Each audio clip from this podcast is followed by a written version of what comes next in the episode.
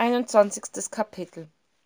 Die uhr tickte laut aber es war kein stille untermalendes nölen es war ein trommeln das sandras herzschlag trug der im einklang mit der welt war in der sie von nun an lebte.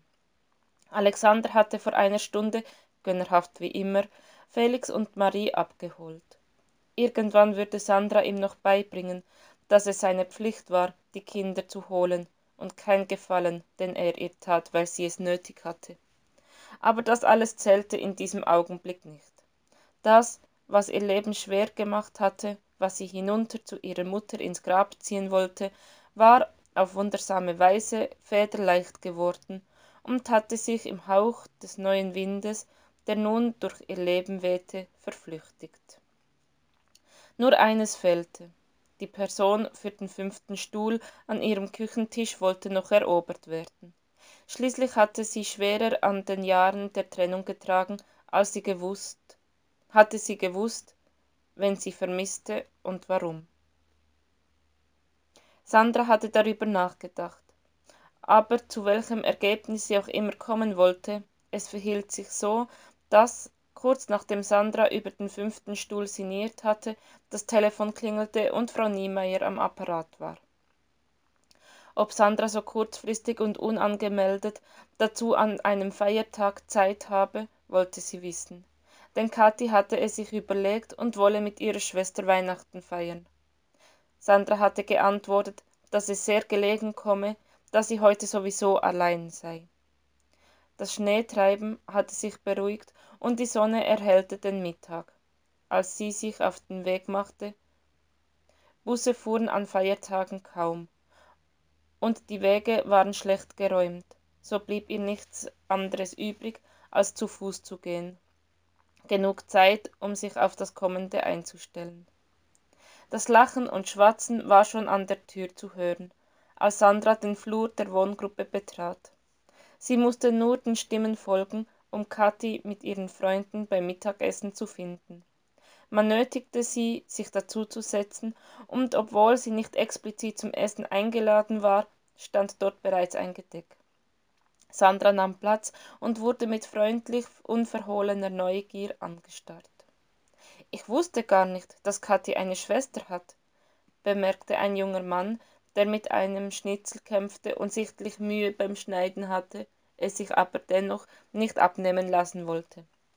Schlaumeier antwortete kathi das habe ich doch oft genug gesagt. Nee hast du nicht antwortete der so betitelte höchstens eine woche. Eine woche ist nicht oft.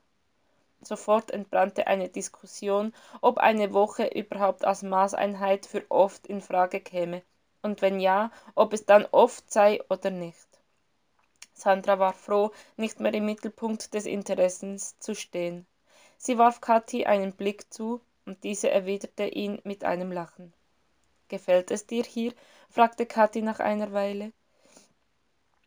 Sofort war es still am tisch. Alle augen richteten sich auf sandra der sehr bewusst war wie die antwort auszufallen hatte. Sie schaute in die erwartungsvollen gesichter und in diesem moment begriff sie dass sie eine wundervolle welt aufgeschlossen worden war. Und ob und ob es mir gefällt? Kathi warf den kopf zurück und lachte. Erleichtert stimmten ihre freunde mit ein und sandra fühlte sich beschämt weil diese menschen sich so sehr über ihre zuneigung freuten. Komm mit sagte kathi nach dem essen. Ich zeige dir noch mehr bilder von mama und mir sandra ließ sich gerne in kathis zimmer entführen. Neugierig studierte sie die fotos die mal ihre mutter mal kathi mal beide zeigten. Fast immer lachten sie und sandra gab es einen stich.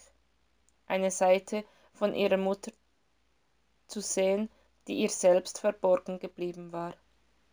Das sind schöne fotos sagte sie. Wohnst du gerne hier? Kathi nickte eifrig. Ja und du wohnst du gerne in deinem zuhaus sandra schluckte. Sie spürte tränen hochkommen. Ja ich wohne gerne in meiner wohnung. Aber es wäre schöner wenn meine schwester zu besuch käme. Weißt du an meinem tisch ist noch ein platz frei. Kathi strahlte. Und bei mir ist auch ein platz frei. Das hast du ja gesehen. Das finde ich gut. Ich finde es gut. Was? Dass du meine Schwester bist. Das finde ich auch gut. Und du bist ja noch mehr, du bist auch eine Tante. Kathi strahlte, warf den Kopf zurück und lachte.